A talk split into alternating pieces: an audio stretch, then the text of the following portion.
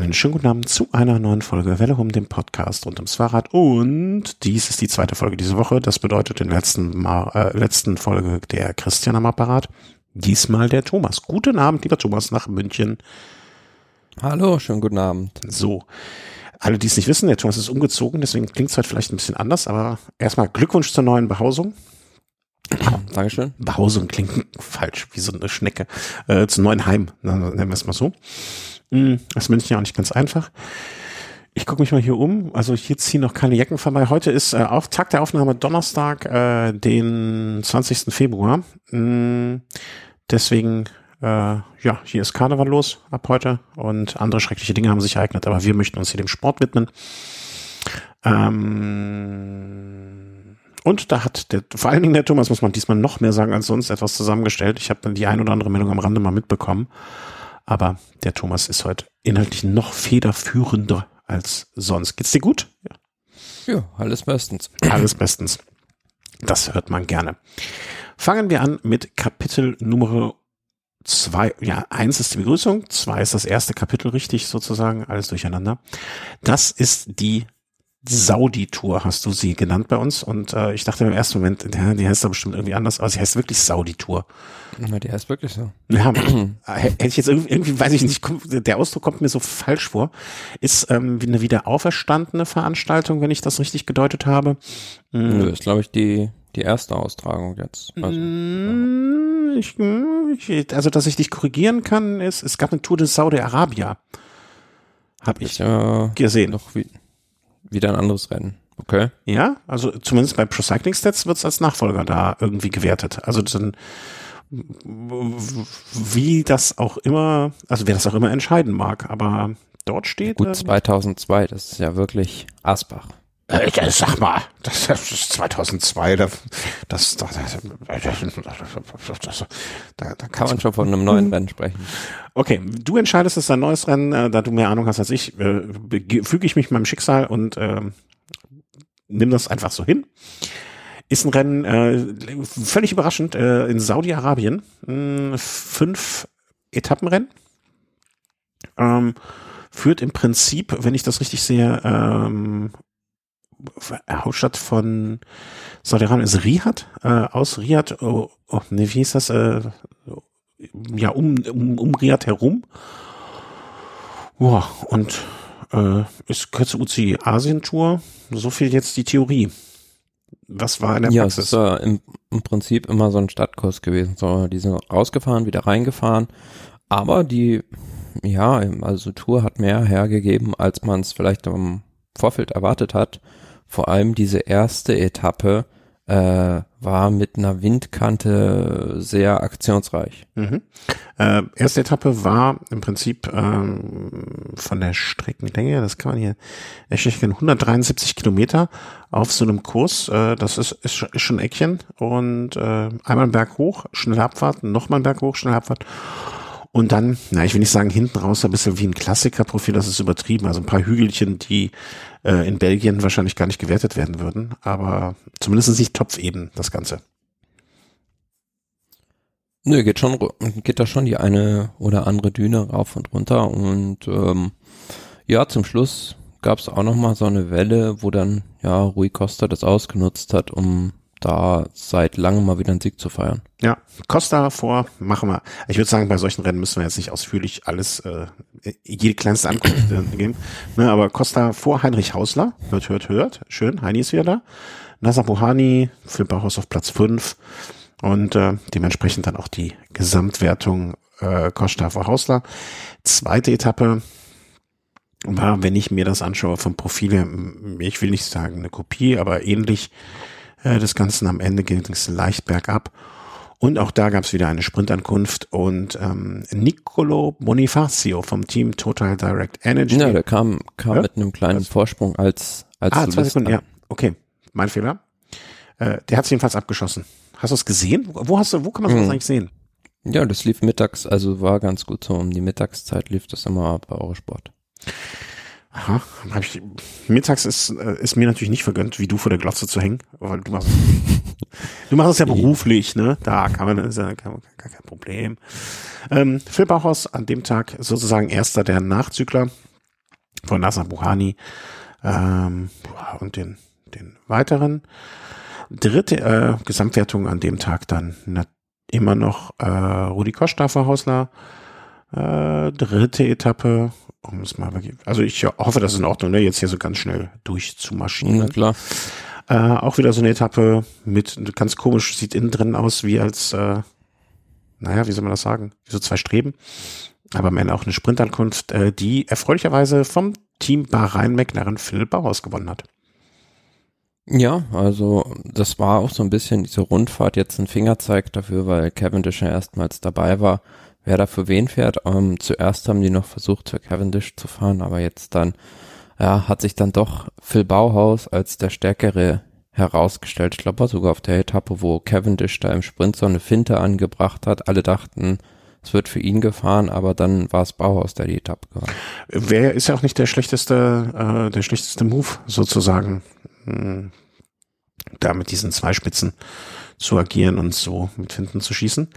Ähm, ja, Glückwunsch, Herr Bauhaus. Äh, ist, glaube ich, der erste, wer der, warte mal, ja, die erste an, die, das erste Rennen von ihm auch dieses Jahr, sehe ich. Und mhm. äh, da dann diesen Sieg einzufahren, nimmt ihm bestimmt ein bisschen, ihm und auch dem Team ein bisschen Last von den Schultern. Vierte Etappe ging es dann, ich finde, ich, ich tue mich so schwer damit, die Namen auszusprechen, aber würde ich so gerne richtig können. War die Nama Park vor dem Al-Masuhimia King Saugate University.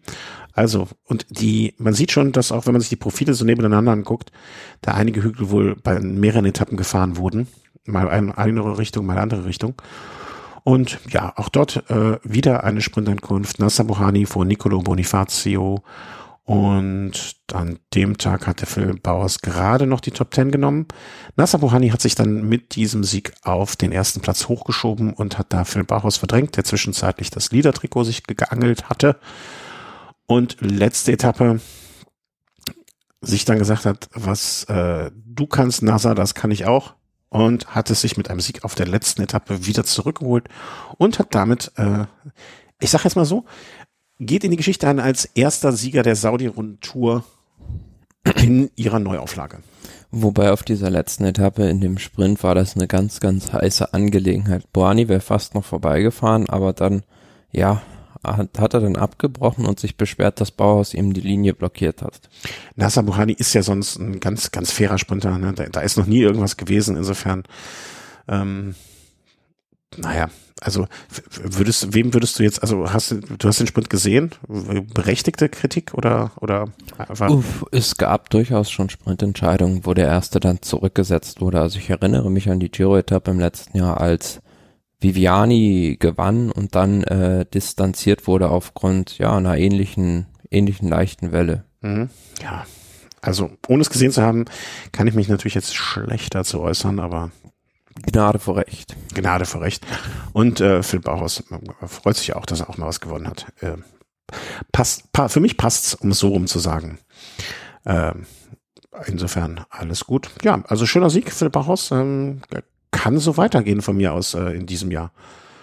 Würdest du sagen, er, er knüpft dort an, wo er, wo er mal aufgehört hat? Oder wie schätzt du jetzt diesen Sieg da ein? Ich meine, das ist jetzt nichts, äh, nix, wo man in zehn Jahren noch von sprechen wird, sprechen wird von dieser Veranstaltung. Aber grundsätzlich schon mal ganz lieber, lieber mit dem Sieg starten als gar nicht.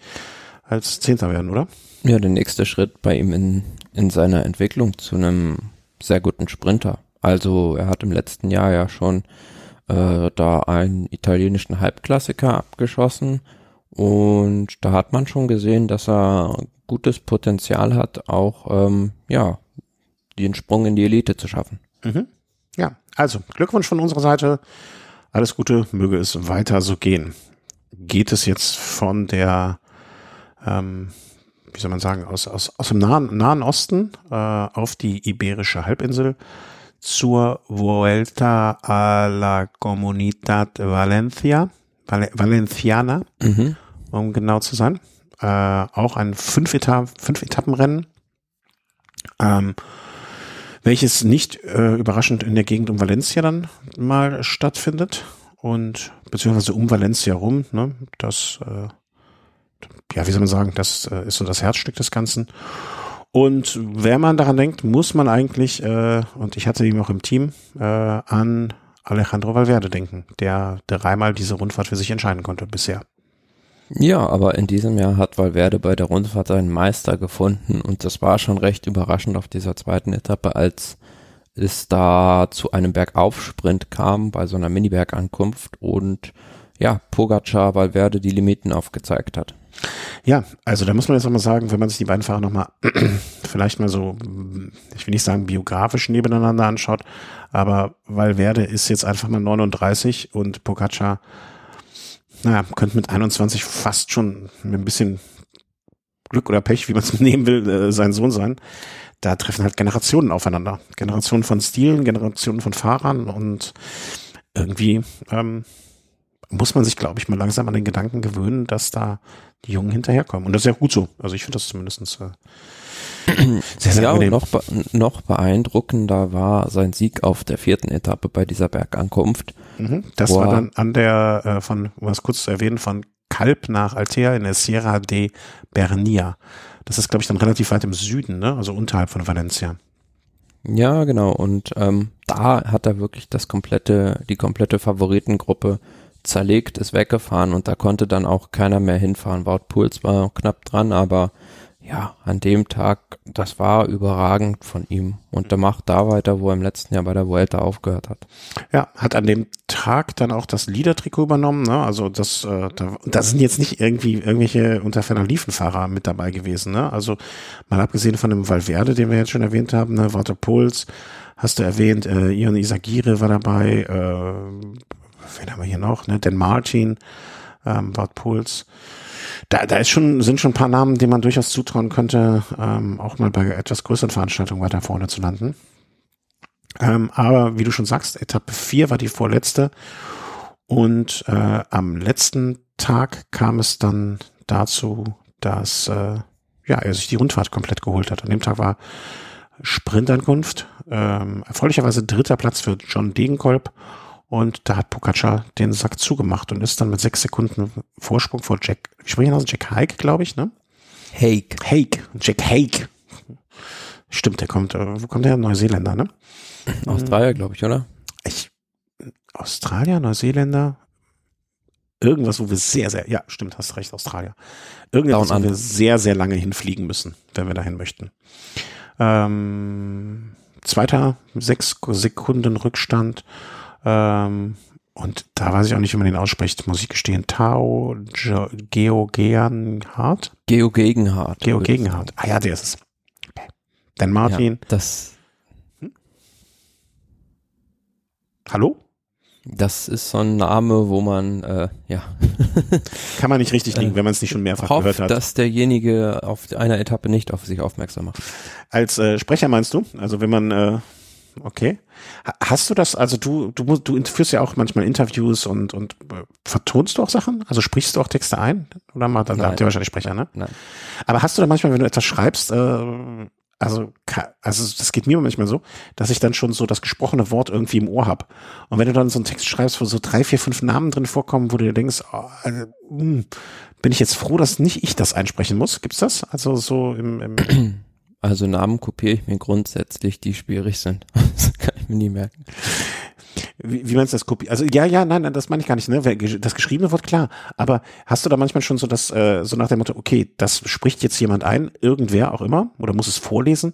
Hast du, denkst dann schon manchmal so, oh Gott, der Arme, also die drei Namen hintereinander in Kombination, das kann nur einen Knoten in der Zunge erzeugen? Ja, schon komm, fügen wir noch den vierten hinten dran. Das, oh, das, das, da hätte ich wirklich, also da, da hätte ich ganz, ganz großes Mitleid ähm, da, damit. Nun ja, äh, wollen wir mal zur nächsten Rundfahrt äh, kommen oder zur nächsten Veranstaltung, ähm, die wir hier auf dem Schirm haben. Und das ist die Etoile de, de Bessèges eigentlich ein relativ transitionelles Rennen, 50. Mal schon stattfinden, äh, im, im, im Stattfinden, am, am Stattfinden, am Tun. Mhm. In Frankreich. Und ja, ein Tagesrennen der mit der, Thomas Vöckler als Motorradreporter. Der ist da als Motorrad, hat er den Wiggins gemacht? Genau. Kann ich mir, sitzt der da auf dem Motorrad genauso komisch? Äh, kann ich mir irgendwie komm, komm, nie, nicht so richtig vorstellen. Also ich weiß nicht, ich habe das Rennen im französischen Fernsehen ein bisschen verfolgt und äh, ja, das war, habe ich zwar wenig verstanden, aber, aber Bilder lügen ja nicht. auf dem Motorrad rumkaspern sehen. Ah, okay. Hat er auch mal gewackelt, so? das stelle ich mir sehr, sehr lustig vor. Ja, ist ein, äh, ein Tagesrennen, ähm, haben so illustre Namen wie Bob Jungels, Tony Galopin, äh, wer ist denn Samuel de Melon? Ist das, ist das verwandt verschwägert mit ähm, dem, dem wir jetzt Nein. kennen?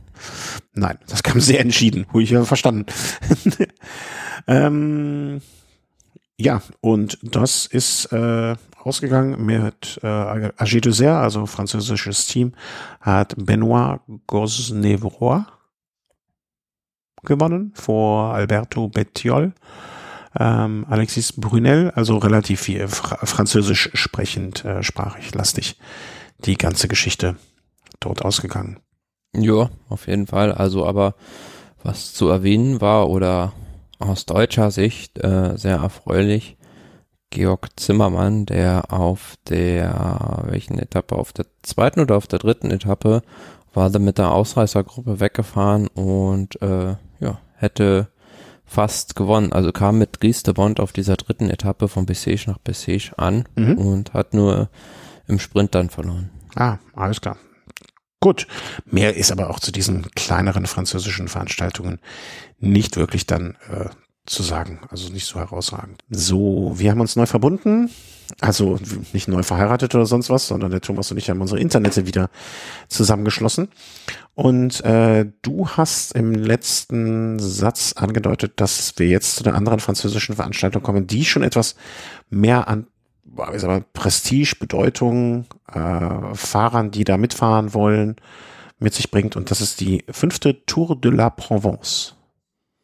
Ja, die Provence-Rundfahrt und dabei zu nennen im Prinzip nur eine Etappe, Etappe Nummer drei, die am Mont Ventoux beziehungsweise weiter unten am Chalet Renard äh, endete. Das ist dieses Stück, wo es dann aus dem Wald rausgeht, für alle, die es kennen. Mhm. Und ähm, ja, das war wirklich eine Kampfansage an die Konkurrenz von Nairo Quintana, der sich da ganz, ganz eindrucksvoll zurückgemeldet hat mit einem Solosieg. Äh, ich war bedrückt bis erschrocken darüber, um es mal so rum zu sagen.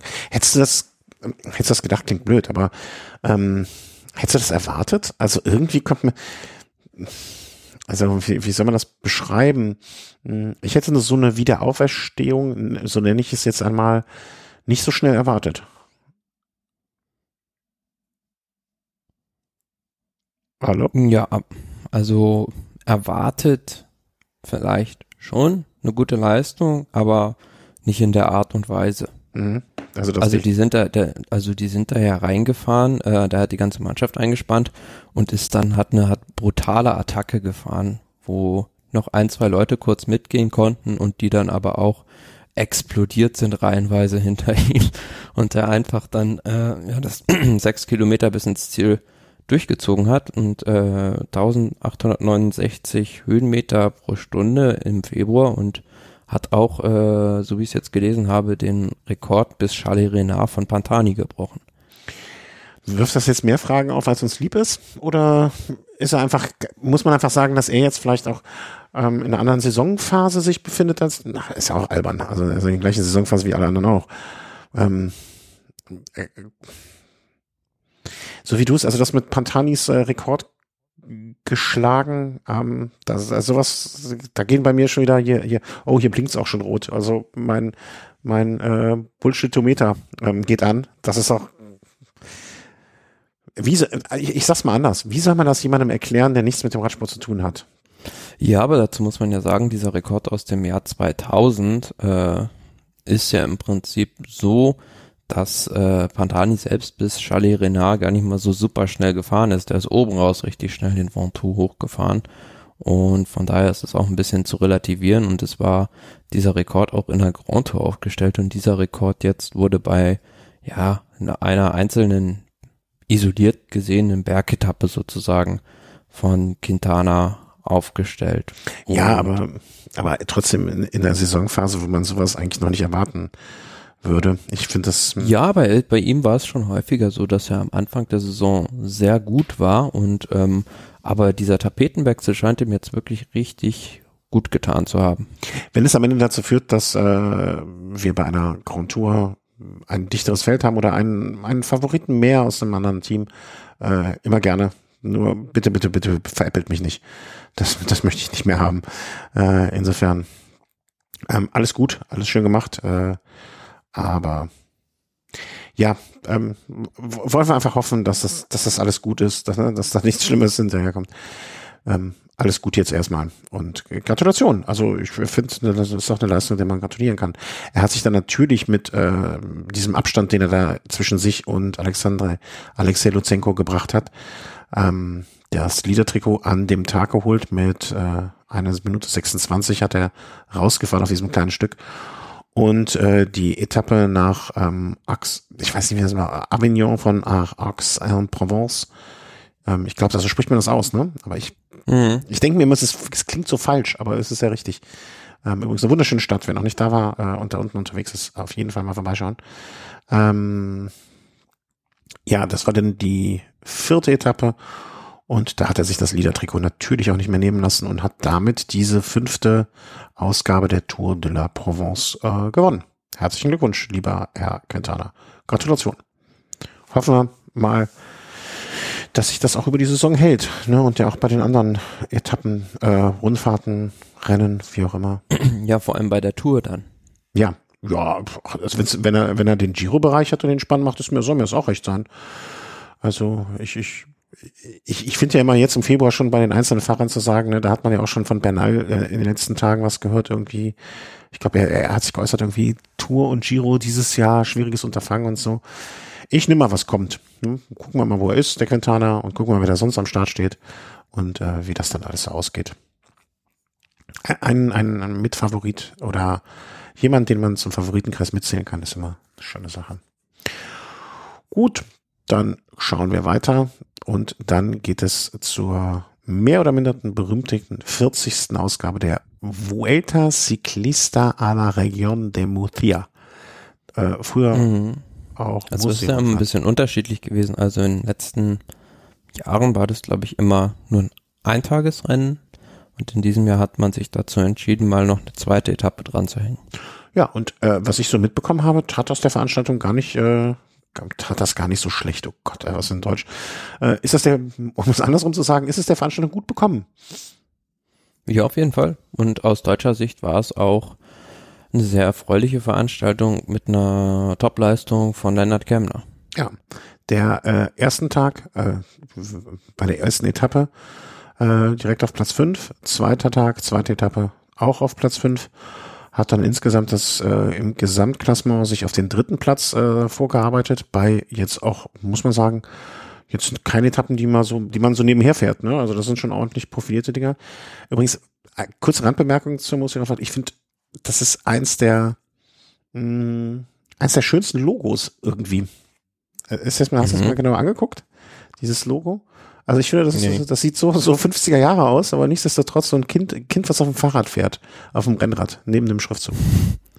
trifft, trifft so bei mir irgendwie so den Sweetsman. Sieht ja. wie ein Mainzelmännchen aus. Ja, ein spanisches Mainzelmännchen vielleicht. Das sieht ja immer noch ein bisschen anders aus. Ähm, Entschuldigung für das Abweichen. Äh, ja, Leonard Kemner auf Platz drei insgesamt. Erster Platz ging ins, sollen wir einfach nur die Gesamtwertung machen, ne? Oder erste Etappe, mhm. erste Etappe Alexandro Mo, Mo, Möres, Maurice. Maurice vor Adam DeVos und Joseph Czerny äh, vom Team CCC, äh, dementsprechend auch die Gesamtwertung. Und ähm, dann zweite Etappe relativ eindeutig für Luis Leon, Luis Leon Sanchez vor Oma Freile und äh, Joseph Cerny und damit die Gesamtwertung an Xandro, jetzt kann ich wieder nicht aussprechen, Maurice. Ich habe auch ein Namensgedächtnis wie ein Faultier.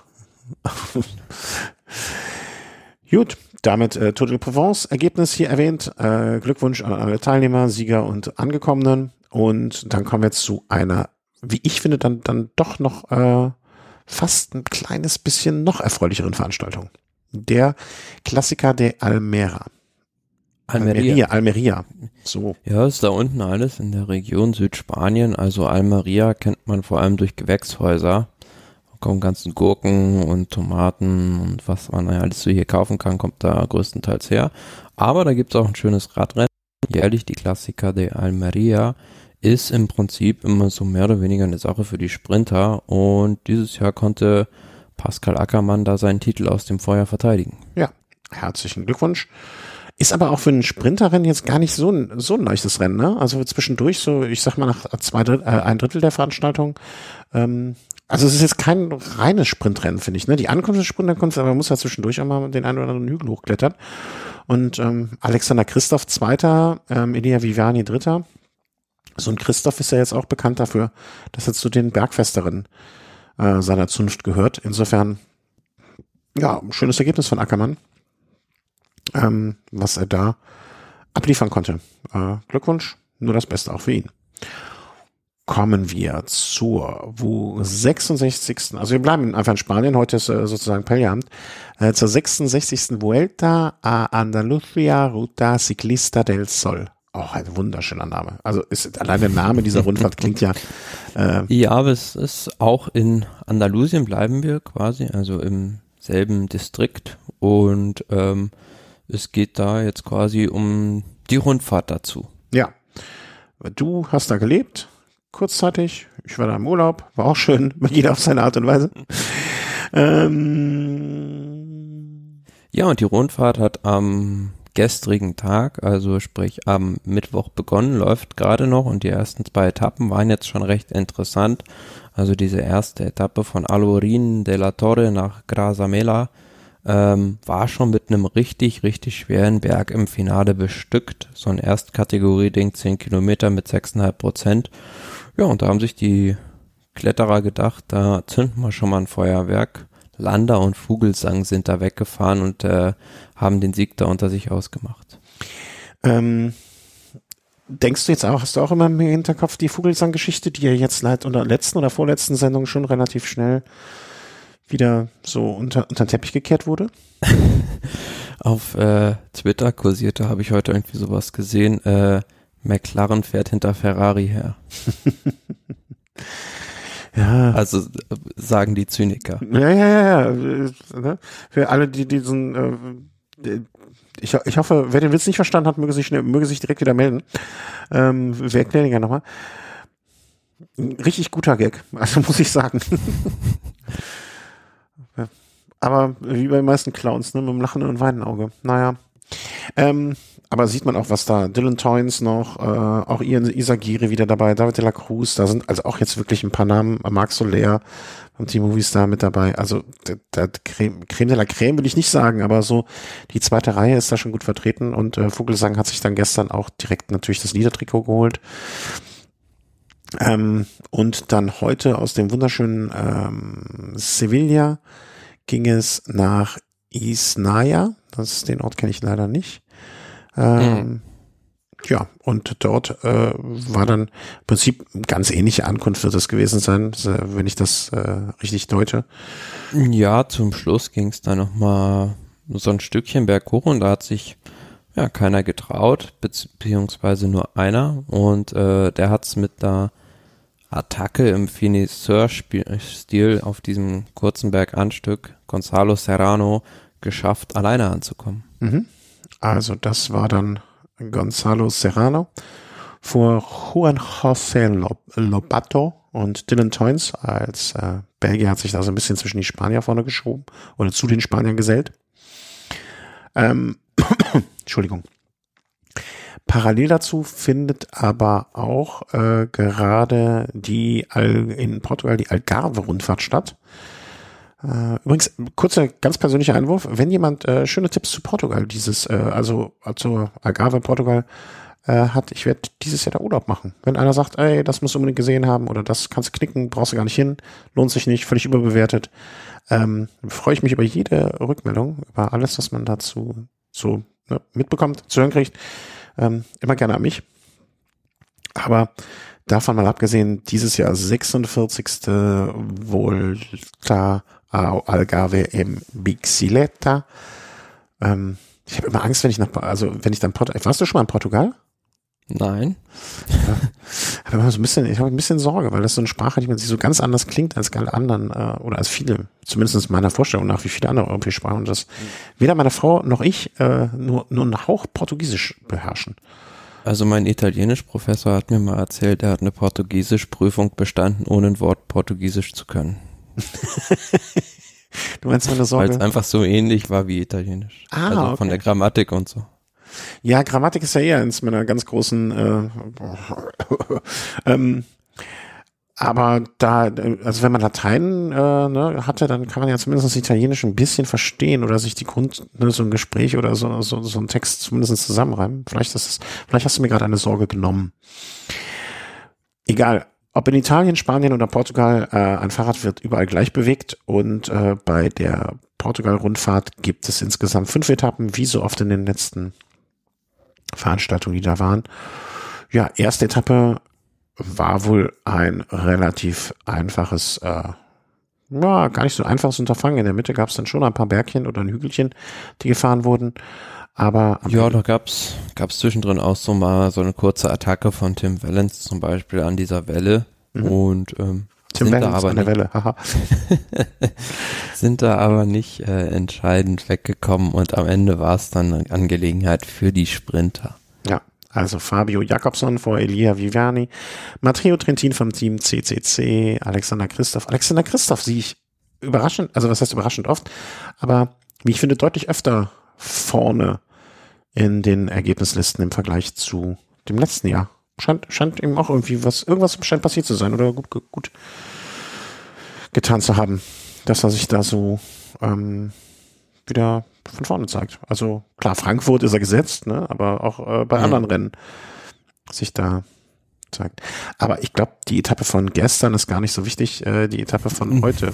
Nee, heute war eine sehr, sehr interessante und auch spektakuläre Etappe, mit der, die ich mir heute auch mit viel im Fernsehen angeguckt habe, weil da natürlich alle möglichen Stars auch dabei waren an Bergfahrern, also von Miguel Angel Lopez über Dan Martin, Vincenzo Nibali, Garen Thomas beispielsweise oder auch ein Kwiatkowski. Mollema. Ähm, Mollema, also wirklich schon super, super besetzt, diese, ähm, diese Rundfahrt von den Rundfahrern her, aber für mich so ein bisschen überraschend, das schwache Abschneiden vom Team Ineos heute, also um das Mhm. Renngeschehen kurz so ein bisschen zu erklären, äh, es hat sich da alles auf diesem letzten Berg, den Alto da Foia, zugespitzt und ähm, war ein Ausscheidungsfahren, ging auf den letzten Kilometer und dann hat äh, irgendwann Remco Evenepoel attackiert und ähm, ja, Miguel Angel Lopez ist aufs Pedal gerutscht, hat die anderen dadurch ein bisschen aufgehalten.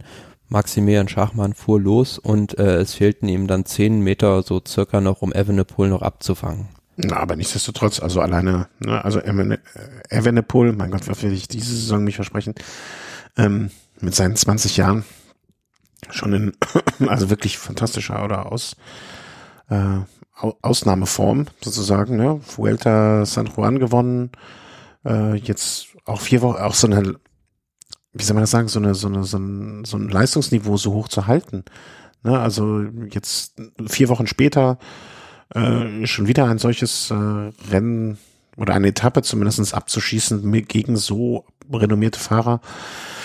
Na, vielleicht hat er eine komplett andere Saisonplanung, die mir jetzt be- unbekannt wäre. Also klar, er wird andere Schwerpunkte setzen als jetzt ein Kwiatowski oder John, äh, Thomas.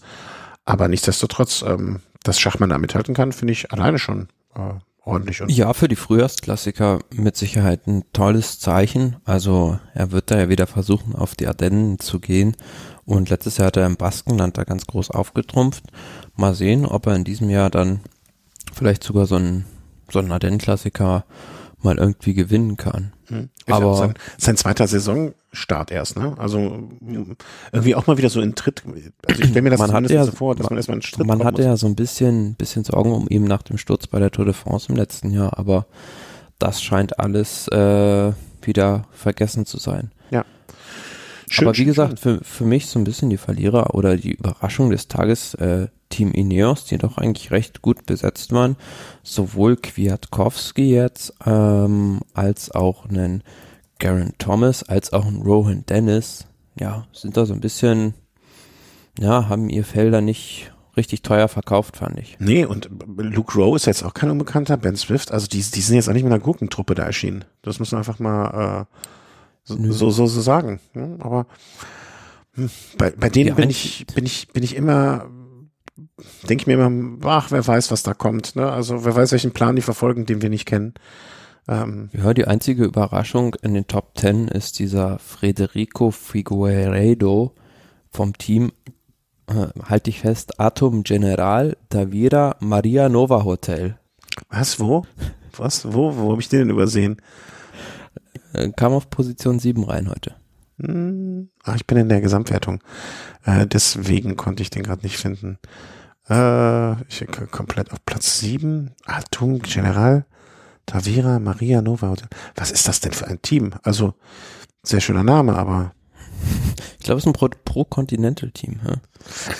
ja, ich kenne ja auch, ähm, ich muss mal gucken, ob ich das jetzt äh, so schnell auf die Schnelle finde. Zumindest behauptet das jemand, den ich kenne, dass die auch mal ganz groß bei der Portugal an ab, ab, äh, Abfahrt, sage ich schon. Portugal, vielleicht jetzt kann ich jetzt mal verifizieren. Natürlich ist Suchen im Internet immer super, während ähm, während man spricht. Platz 10 hat er gemacht. Vielleicht kannst du es kurz überbrücken mit irgendeinem Blödsinn zu erzählen oder so. Auf jeden Fall kenne ich von diesem äh, Team wirklich keinen Fahrer. Also wenn, und wenn du keinen kennst, wer soll denn dann sonst welche kennen? ich sehe gerade, die haben auch an der San Juan Rundfahrt in diesem Jahr teilgenommen. Bestes Ergebnis war ein 33. Platz. Also von daher, das Trikot habe ich schon mal irgendwo gesehen. Also es, ja, sieht so ein bisschen wie so eine Joghurtwerbung aus mit diesen gelben, gelb-weiß, äh, türkisen Muster. Also Mhm. irgendwie ganz komisch. Ja, also das, äh, was ich gesucht habe, äh, der der Mensch, der mir gesagt hat, er wäre da mal gestartet und jemand aus dem Team hätte da auch das Ding gewonnen. Also das kommt mir irgendwie alles ganz, ganz komisch vor. Ich äh, kann das zumindest nicht verifizieren. Ähm, also die Aussagen kann ich nicht bestätigen nach dem, was ich hier sehe. Schade. Ich hätte dachte, dachte, wir hätten jetzt hier so einen so einen Link zu der Portugal-Rundfahrt, dass wir sagen, äh, hier schau mal. Nee. Ähm, Ja, aber ich freue mich, wie gesagt, jetzt schon auf das Duell im Zeitfahren zwischen Schachmann und Evenepoel. Ja, da, wa- wann denkst wann, ich, ich habe jetzt ehrlich gesagt bei nicht beide, äh, wie soll man sagen, beide zukünftigen, also die, na sag mal schnell, die Agenten, ne, wann wird das das erste Mal kommen, deiner Meinung nach? Oder das Aufeinandertreffen im Zeitfahren?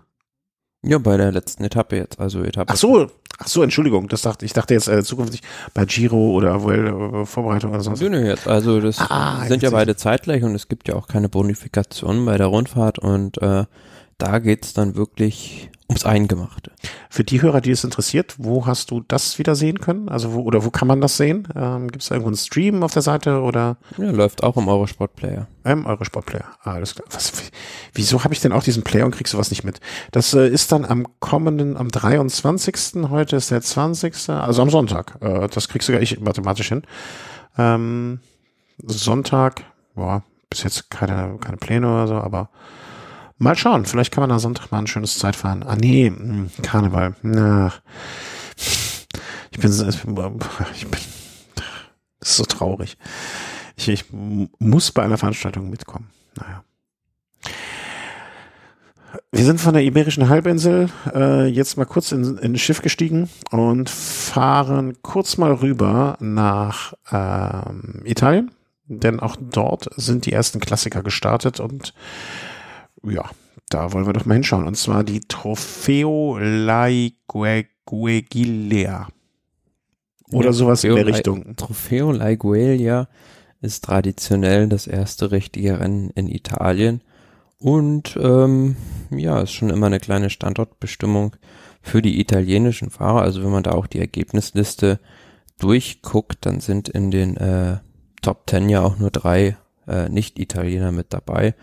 Und ähm, ja, in diesem Jahr fand ich sehr erfreulich. Also es geht ja immer diese Runde, wo es diesen kleinen Hügel rund um Laigueglia rauf und runter geht. Mhm. Ähm, ja, sehr erfreulich. Äh, Giulio Ciccone hat da das Rennen gewonnen äh, für die italienische Nationalmannschaft, weil natürlich die Mannschaft Drexiger Fredo da keine ähm, Abordnung hingeschickt hat. Und ja, für ihn ist es natürlich nach dem gelben Trikot im letzten Jahr, den Etappensieg beim Giro, ähm, der nächste Erfolg. Und äh, er hat genau wie beim ähm, Etappensieg beim Giro damals seine Brille ins Publikum geschmissen. Ah.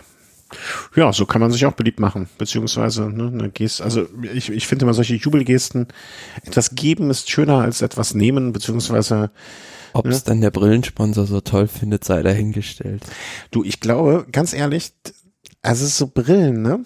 Was die in der Produktionskosten, Kosten, also abgesehen davon, ist, wenn es jetzt jemand wäre, der mit Sehstärke arbeitet, ich glaube nicht, dass das wirklich schlimm ist. Also ich glaube, mit einem Geschenk äh, einen Zuschauer glücklich machen ist immer noch schöner als ich erinnere noch die manche Geste von einem gewissen Pistolero. Ähm, ich glaube, damit macht man seinem, seinem Sponsor weniger Freude, als wenn man eine Brille verschenkt. Insofern alles schon gut. Wäre vielleicht noch schön, wenn das hinter einem Kind schenkt oder so, dann noch, sich noch unsterblicher machen. Ja, aber äh, Rundfahrt, ne, viele kleine Teams, äh, die sich da zeigen. AG Mondial vielleicht noch mit dabei als großes Team. Wie du schon sagst, Start der italienischen Klassikersaison, äh, nicht Klassikersaison, sondern ja, so ein bisschen der italienischen Saison. Fliegen wir jetzt von Italien noch mal rüber auf einen komplett anderen Kontinent, nämlich äh, ins sehr, sehr radsportbegeisterte Kolumbien. Hm, da gibt es die Tour de, nee, ich bin zu französisch, Tour Columbia, Columbia, die gerade, hm, ja, Moment, ist die noch unterwegs? Nee, die sind schon, die sind schon durch. Aber die sind schon durch, ja. Also ich konnte leider von dieser wunderschönen Rundfahrt auch fast gar nichts sehen, bedingt durch äh, den Umzug hier. Und ähm, naja, wir können ja, nicht alles gucken. Also selbst du kannst nicht alles gucken. Also müssen wir irgendwann mal. Es ist aber, wenn man die die Bilder so sieht oder was auf Social Media so geschieht, Wahnsinn. Also was da, wie gesagt, am Streckenrand los ist, da ist teilweise mehr Publikum als bei der Tour de France. Ein Arbeitskollege von mir ist derzeit auch, ähm, wen das interessiert, der kann sich kurz melden. Dem schicke ich dann sein ähm, äh, sein Instagram-Profil beziehungsweise sein Instagram-Account ähm, ist gerade in Südamerika unterwegs mit dem Fahrrad ähm, und dokumentiert das auch ganz fleißig, weil er später seine, ich glaube, Bachelor- oder Masterarbeit, ich glaube Masterarbeit über irgendwas mit Kulturwissenschaft macht er, ähm, darüber schreiben wird und äh, fährt auch gerade, ich glaube, sechs Monate in, der, in Summe durch Südamerika mit dem Fahrrad. Und äh, das äh, ist, ist teilweise schon sehr, sehr beeindruckend. Aber ich glaube auch, das klingt jetzt blöd, aber wenn du mit dem Fahrrad irgendwo in manchen deutschen Gegenden unterwegs bist, die wir jetzt nicht wahrnehmen, weil wir mit dem Auto nur rumfahren oder sonst was, wirst du auch sehr, sehr schöne Ecken sehen, die wir überhaupt nicht kennen. Mit Nun, Sicherheit, ja. aber da wird wahrscheinlich nicht so viel Publikum an der Strecke sein. Nein, das wird äh, niemals irgendwo in Deutschland bei einem Radrennen an der Strecke sehen. Man könnte aber auch diese ganze Veranstaltung dort äh, dann einfach Education First äh, Pro Cycling Tour nennen, die dritte Tour Columbia eigentlich, um es sich ja, selber einfach sagen. zu machen. Also das war war ja für äh, EF Education. Natürlich ist das auch ein prestigeträchtiges Rennen, weil ich denke, der, der Sponsor in dem Sinne, die machen ja so Sprachreisen und so, das ist für die schon eine sehr interessante Zielgruppe, da Südamerika. Mhm. Also haben am Anfang direkt äh, quasi von Tag eins an ähm, die ganze Veranstaltung mitbestimmt ähm, erster Tag direkt Mannschaftszeitfahren gewonnen, dann bist du natürlich direkt erstmal mit drei, vier, fünf Leuten vorne, äh, je nachdem wie viele du verlierst. Und äh, daran hat sich dann im Gesamtklassement zumindestens eigentlich gar nicht mehr groß was geändert. Ja, also da hat man nur noch das Trikot. Ich glaube, einmal hat man es noch teamintern weitergegeben oder zweimal. Ähm, aber eigentlich. Ja, äh, aber selbst auch bei dieser letzten, also dieser einzig richtig schweren Bergankunft, war da der Sergio Egita beziehungsweise Daniel Felipe Martinez auch nicht mehr in Bedrängnis zu bringen. Also mhm. in den Top Ten nur Südamerikaner, also alles Kolumbianer, bis auf äh, Jonathan Clever Caicedo, der auch für AF Education wert ist, ein Ecuadorianer. Und äh, selbst Egan Bernal konnte da nichts ausrichten. Mhm. Ja, also äh, wenig, wenig gesehen davon. Ähm, eben wir zumindestens, aber immer mal einen Blick äh, hinwerfen. Die südamerikanischen Rennen sind wirklich äh, beeindruckend, sowohl landschaftlich als auch menschenmengenmäßig da am Straßenrand. Kann man sich gut anschauen, ist eine radsportbegeisterte Gegend. Und ähm, ja, mehr davon mehr davon würden wir uns auch in Europa wünschen, ist meine Meinung dazu. Ähm, jetzt habe ich mir hier was kaputt konfiguriert. Verdammt nochmal. Naja, egal. Ähm, machen wir weiter. Und zwar mit dem Punkt äh, Tour de France 2021. Wir sind ja unserer Zeit so weit voraus, dass wir jetzt schon über die Themen sprechen, die euch nächstes Jahr interessieren. Es wurde vorgestellt, ein Teil der Strecke der Tour 2021, die in Kopenhagen ähm, stattfindet. Und du warst ja schon immer Fahrradnerd und, und Sportnerd und Sportberichterstattungsnerd. Deswegen finde ich immer so schön, mh, hm, bei Roskilde zum Beispiel denkt ich immer nur und äh, manch andere vielleicht auch an das Roskilde Festival. Nie an Radsport oder so irgendwas oder dass das früher in Dänemark mhm. die Hauptstadt mal war. Für mich immer nur Rock'n'Roll ähm, vom Feinsten dort. Ähm, ja, Roskilde wird dann oder die Gegend um Roskilde äh, wird dann auch der nördlichste Punkt sein, wo jemals die Tour gefahren ist. Fun Fact am Rande. Ja klar, also vorher war es ja auch noch, glaube ich, ist jetzt der erste äh, Grand Depart in, in Skandinavien, beziehungsweise nördlich äh, noch von Deutschland. Und ähm, ja, also auf diesen ersten drei Etappen, die man da jetzt vorgestellt hat, beispielsweise diese Etappe nach Sonderburg, ähm, da kann echt viel passieren. Also es kommt halt auch immer ein bisschen drauf an, wie der Wind da ist. Und ähm, es ist auch auf jeden Fall für deutsche Fans gut zu erreichen. Ja, äh, das auf jeden Fall. Und was ich so gesehen habe, ähm, die äh, ist ja äh, diese, diese komische eine Brücke, über die die fahren. Ist das diese Brücke von Dänemark nach Schweden? Die Öresundbrücke? Die mir bisher nur bekannt war durch diesen, äh, durch diese Fernsehserie.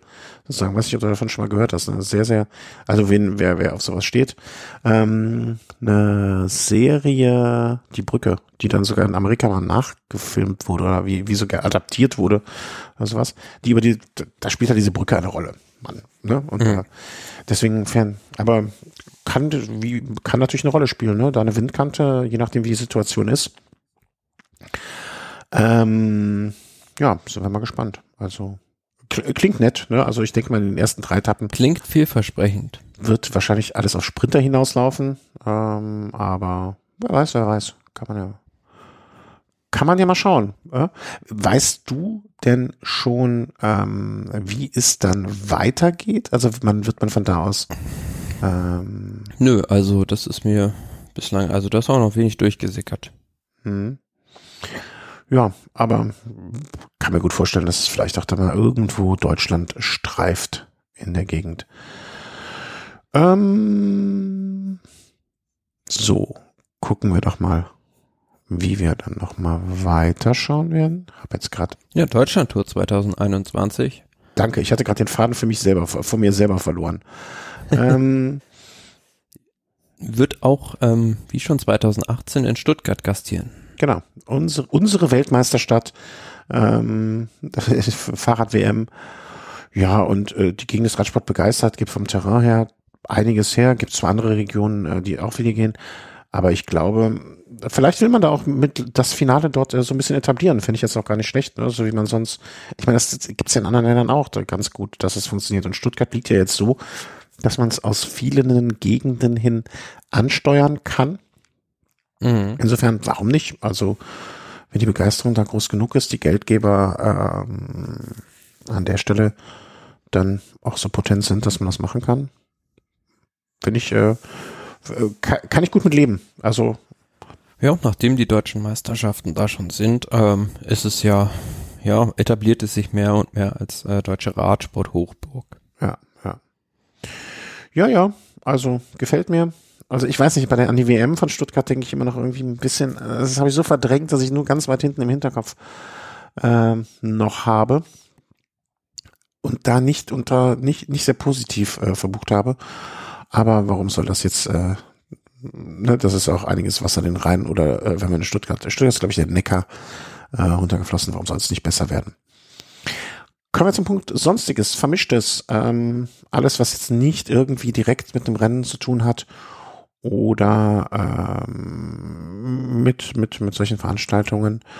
Und Ja, das erste ist äh, Mats Pettersen, der letztjährige Welt, na, nicht jetzt letztjährige Weltmeister, der amtierende Weltmeister, letztjährig gewonnen, Weltmeisterschaftsrennen gewonnene Fahrer, hat äh, zwei Jahre bei Trek Segafredo verlängert. Ich meine, die Weltmeisterschaft ist für ihn wahrscheinlich äh, der, der, der Türöffner für vieles geworden, oder äh, ist es, oder?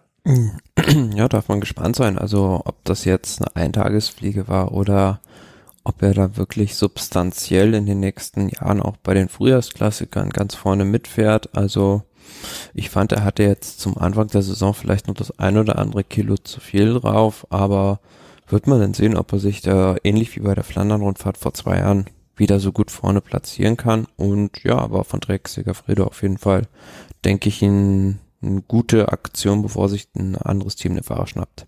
Ja, würde ich auch so sehen. Und ich glaube, sein Vertrag wird ja jetzt auch also er wird besser, er wird sich wahrscheinlich als Weltmeister ein bisschen mehr in die Taschen stecken können. Aber ähm,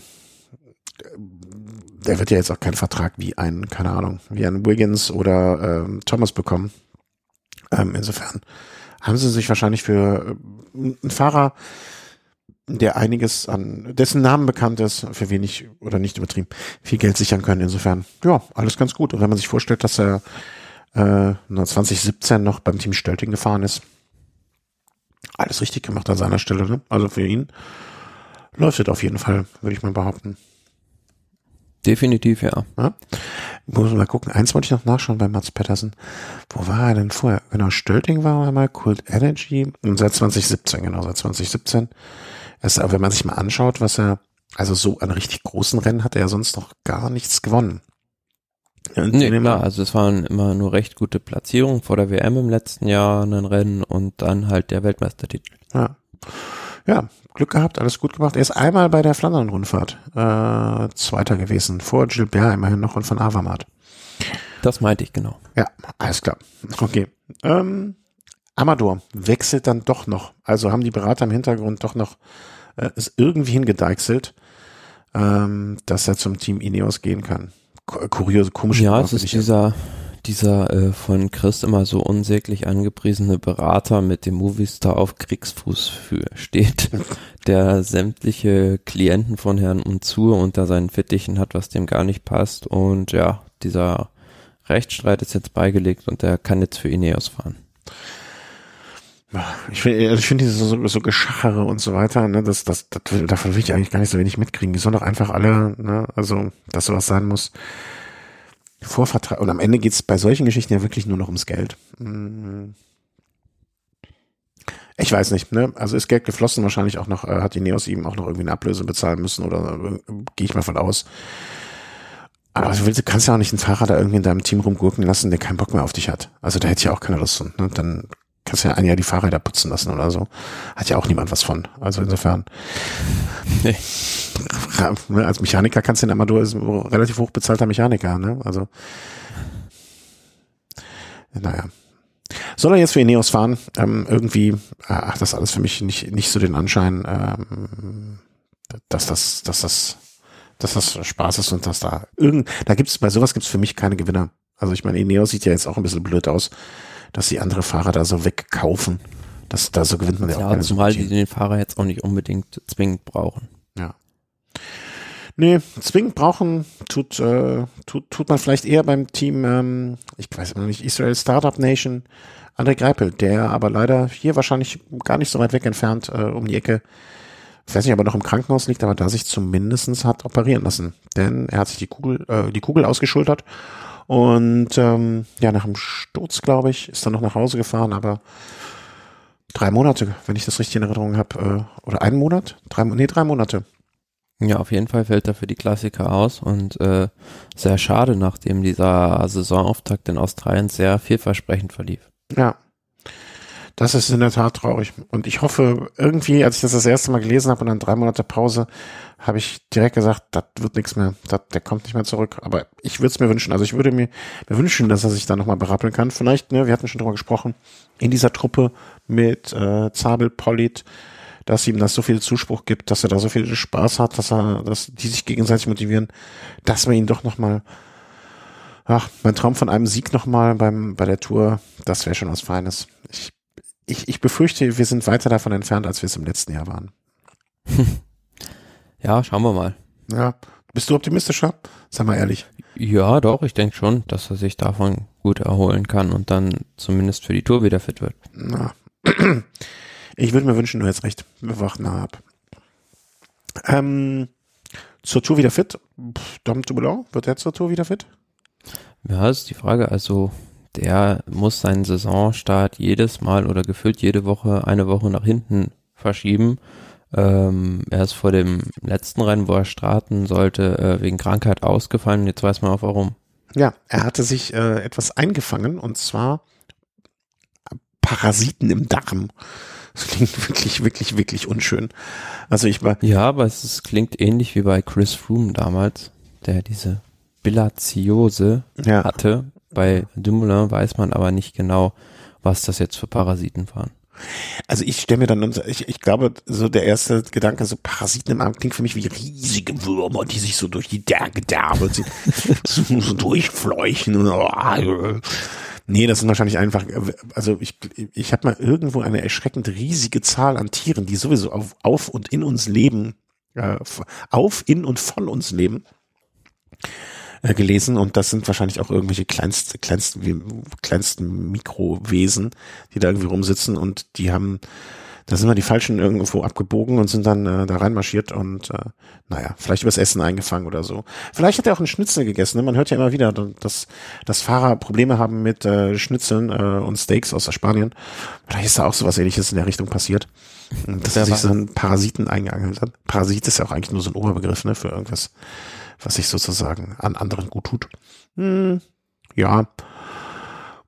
Schauen wir mal, wann er jetzt in die Saison einsteigt. Ja, genau. Und äh, das Wichtigste ist bei sowas finde ich immer mal, mal, dass man herausgefunden hat, was es ist, ähm, wie es kommt und dass man es jetzt mit Medikamenten behandeln kann, damit es dann auch bald weg ist. Bei dem nächsten muss ich sagen, äh, hast du äh, hast du dich selber übertroffen in puncto Clickbait in unserem Dokument. Also äh, der führst du dich, führst du uns ja schon fast Bild, äh, bildhaft äh, in, in, in der falsche Richtung.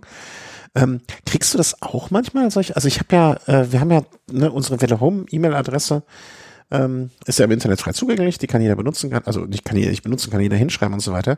Und dementsprechend kriege ich da auch unfassbar viel Spam. Mm, vieles wird schon raussortiert und wegge weggefiltert, aber manches kommt halt immer noch durch. Und exakt sowas wie äh, Peter Sagan, äh, der jetzt als, wie soll man sagen, Testimonial für mhm. eine Kryptowährung ähm, ja, fake-mäßig benutzt wurde. Es aber gar nicht selbst gemacht hat. Es selber gar nicht gemacht, aber sowas kriege ich auch. Also nicht von Peter Sagan, ähm, also nicht, dass ich jetzt da, äh, ne, das wäre, sondern ähm, Glashofer Umlauf zum Beispiel habe ich öfter mal schon so Sachen äh, in die in, in äh, per E-Mail bekommen, wo ich echt sehr schwer davon ausgehe, dass er da nichts mit zu tun hat.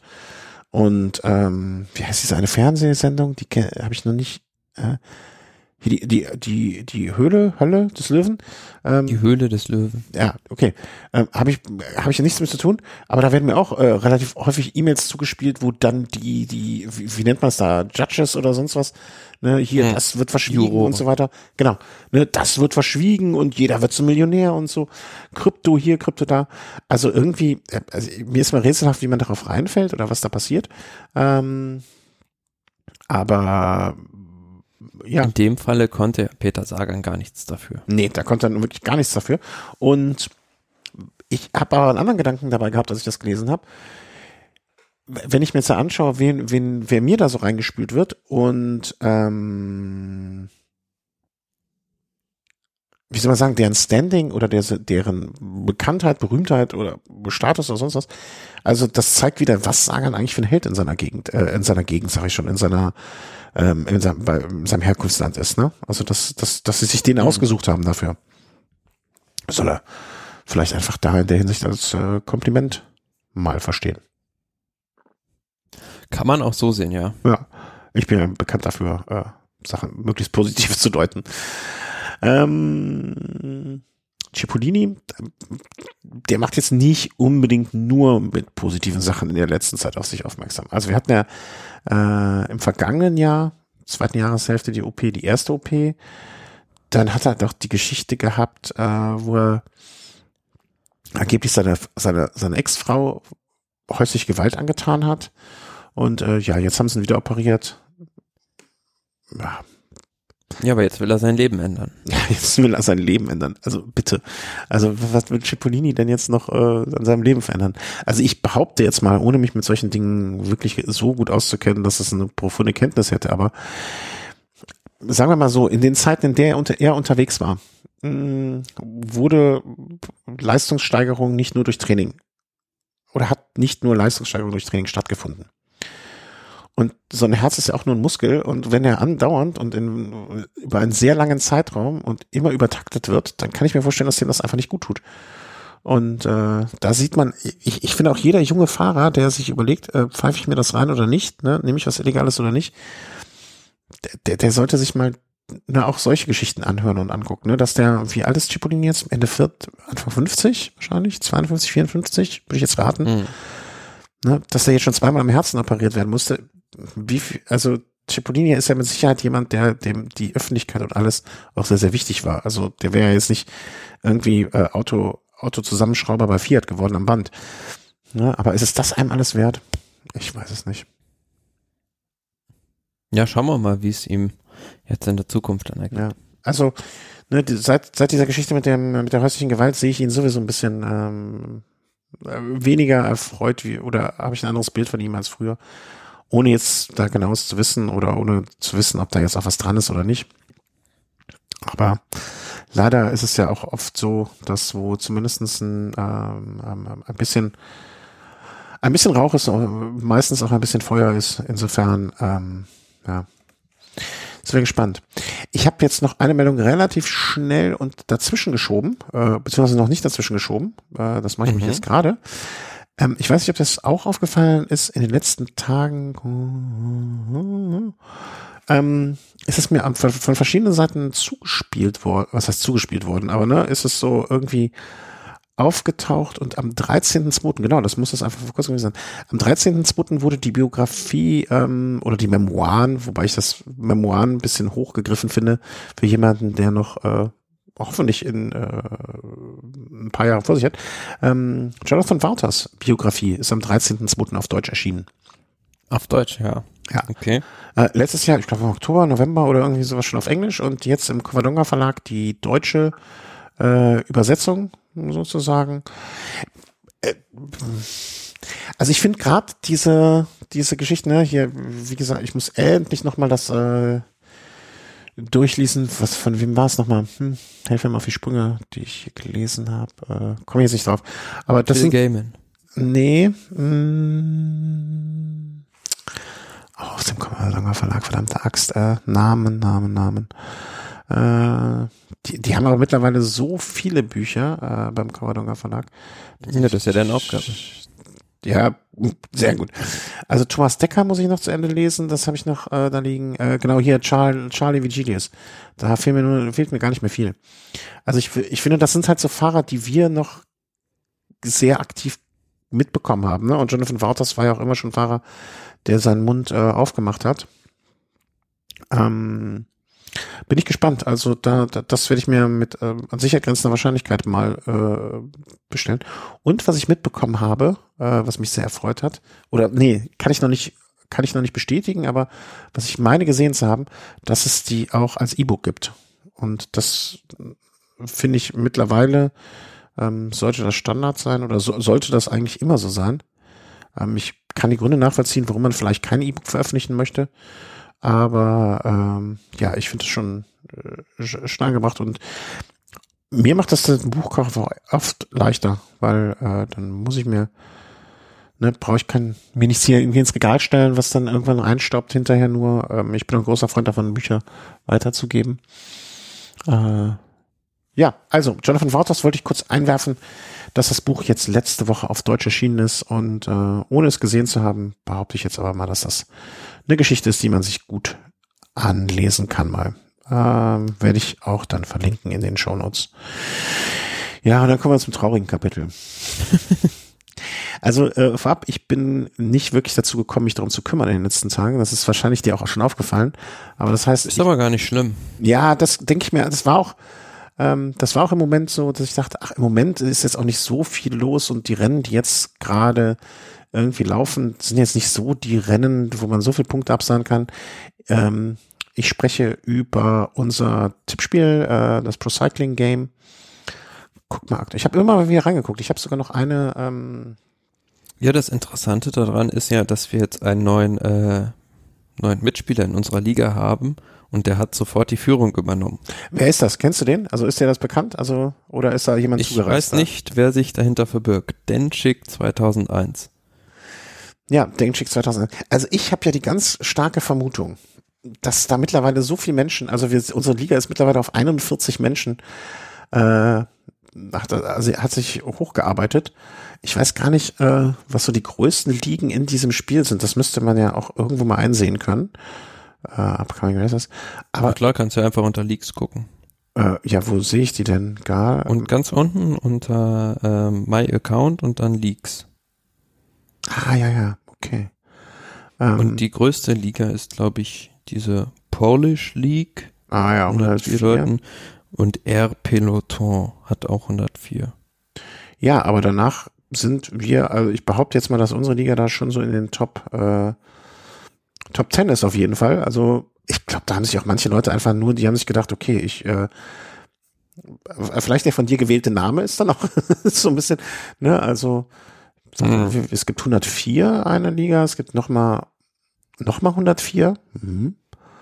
Und da gibt es einmal 87 von den Niederländern, äh, Lagropetto 57. Aber wir gehören damit jetzt schon so zu den stärksten Dingen im Sinne von der meisten an, an äh, Mitspielerzahl. Da haben sich bestimmt auch ein paar Leute einfach so mit angemeldet, weil ich dachte, ach, suchen wir uns eine große Liga aus. Nämlich die halt. Hm? Aber ist ja, ist ja in Ordnung. Die äh, ganz, wir machen das ja so, dass äh, die ausgeschriebenen Preise sich die Leute ja eh nur hier in der, im Podcast davon äh, davon mitbekommen. Mhm. Und dass deswegen auch nur die erfahren, dass sie sich bei mir melden müssen, damit sie einen Preis bekommen. Insofern, wenn da jetzt Fremdspieler mit dabei sind, schön und gut, aber äh, die wahren Gewinne gibt's nur für Podcasthörer natürlich. Das naja, warte mal ab, am Ende bekommst du dann Post von den Kasso Moskau. Wieso? Weil, weil ich denen was versprochen habe und nichts, nee, nee. In Kasso Moskau, wahrscheinlich auch auf der Webseite mit, werben die mit Peter Sagan. So weit kommt's noch. Musst du am Ende noch in Kryptowährung bezahlen. Ja, genau. Machen Sie drei Bitcoins, sonst kommen wir vorbei aus, ähm, kennst du, ganz, ganz, ganz, ganz schneller Exkurs. Ich krieg das nicht richtig zusammen, die Geschichte auch irgendjemand vom, ich glaube aus dem CCC-Umfeld, ähm, hat mit jemand anderem, einem zweiten zusammen, äh, so dieses äh, irgendwo Werbung, ach, Geschichte ist zu lang. Äh, ist auch, also hat so wenig mit Radsport zu tun. Äh, wer sie hören möchte, möchte bitte einen Kommentar drunter schreiben. Dann verlinke ich die. Also, ähm, das war's im Prinzip. Also, äh, ja, wir sollten vielleicht mal kurz, zweiter Platz ist jetzt nur noch bei dir. Äh, mhm. der, Aber hat sich nicht auch heute oder die Tage irgendjemand auf Twitter gemeldet und beschwert, dass wieder ein Fahrer krank geworden ist? Ja, ich glaube John Degenkolb, ne? Ist, ist der, der war auch im Team oder Kreipel und Degenkolb, äh, sowas in der Richtung. Äh, mhm. Ja, das, ich glaube, dass solche Sachen jedem ein, zweimal über die Saison hinaus passieren werden. Und klar, ähm, davon bleibt keiner verschont, denke nee. ich. Wir, wir müssen das einfach so sehen. Wir haben jetzt unser Pech äh, schon aufgebraucht, ne? Und wir werden dann nach hinten raus ganz stark zulegen. Ich zum Beispiel sehe gerade, der Kauf von Alejandro Valverde hat sich dann doch eigentlich so ein bisschen gelohnt. Ähm, vielleicht es gab auch eine Regeländerung, glaube ich, ne, bezüglich der mh, mm, des Verlustes, dass man, den man macht, wenn man früher verkauft. Genau, das wurde jetzt geändert. Also ähm, sozusagen diese, dieser Zeitraum wurde, glaube ich, verkürzt. Ja.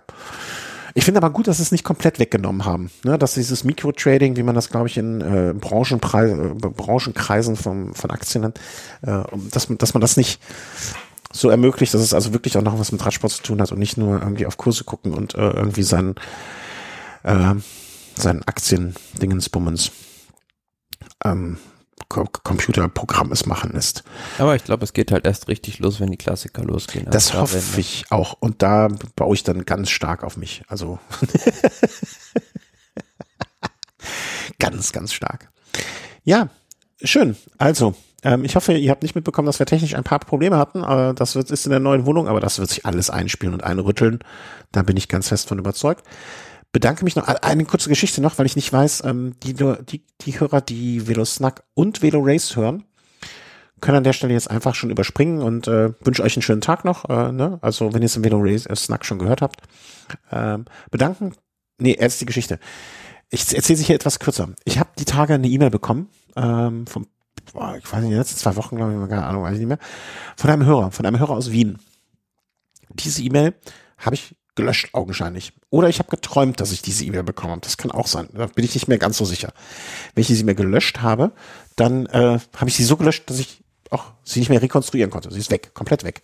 Aber ich bin mir sehr sicher, dass ich diese E-Mail bekommen habe, weil ich weiß noch ein bisschen den Inhalt. Den Inhalt möchte ich jetzt natürlich nicht wiedergeben, weil der Hörer möchte das ja vielleicht nicht. Aber wenn du Hörer äh, dich bei mir gemeldet hast aus Wien und mir eine E-Mail geschickt hast und ich nicht geantwortet habe, liegt es daran, dass ich nachts Halbschlaf die E-Mail gelöscht habe. Dann tu mir einfach einen Gefallen, melde dich nochmal kurz. Das war kein böser Wille, das war einfach meine plumpe Verpeiltheit mitten in der Nacht. Hm, danke, dass du dich gemeldet hast und ich würde mich freuen, wenn du dich nochmal meldest.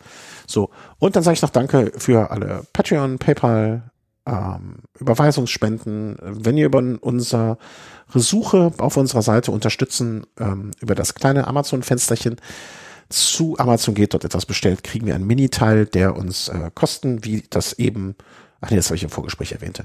Naja, also wie wir ein bisschen Kosten wieder reinkriegen, das äh, freut uns sehr.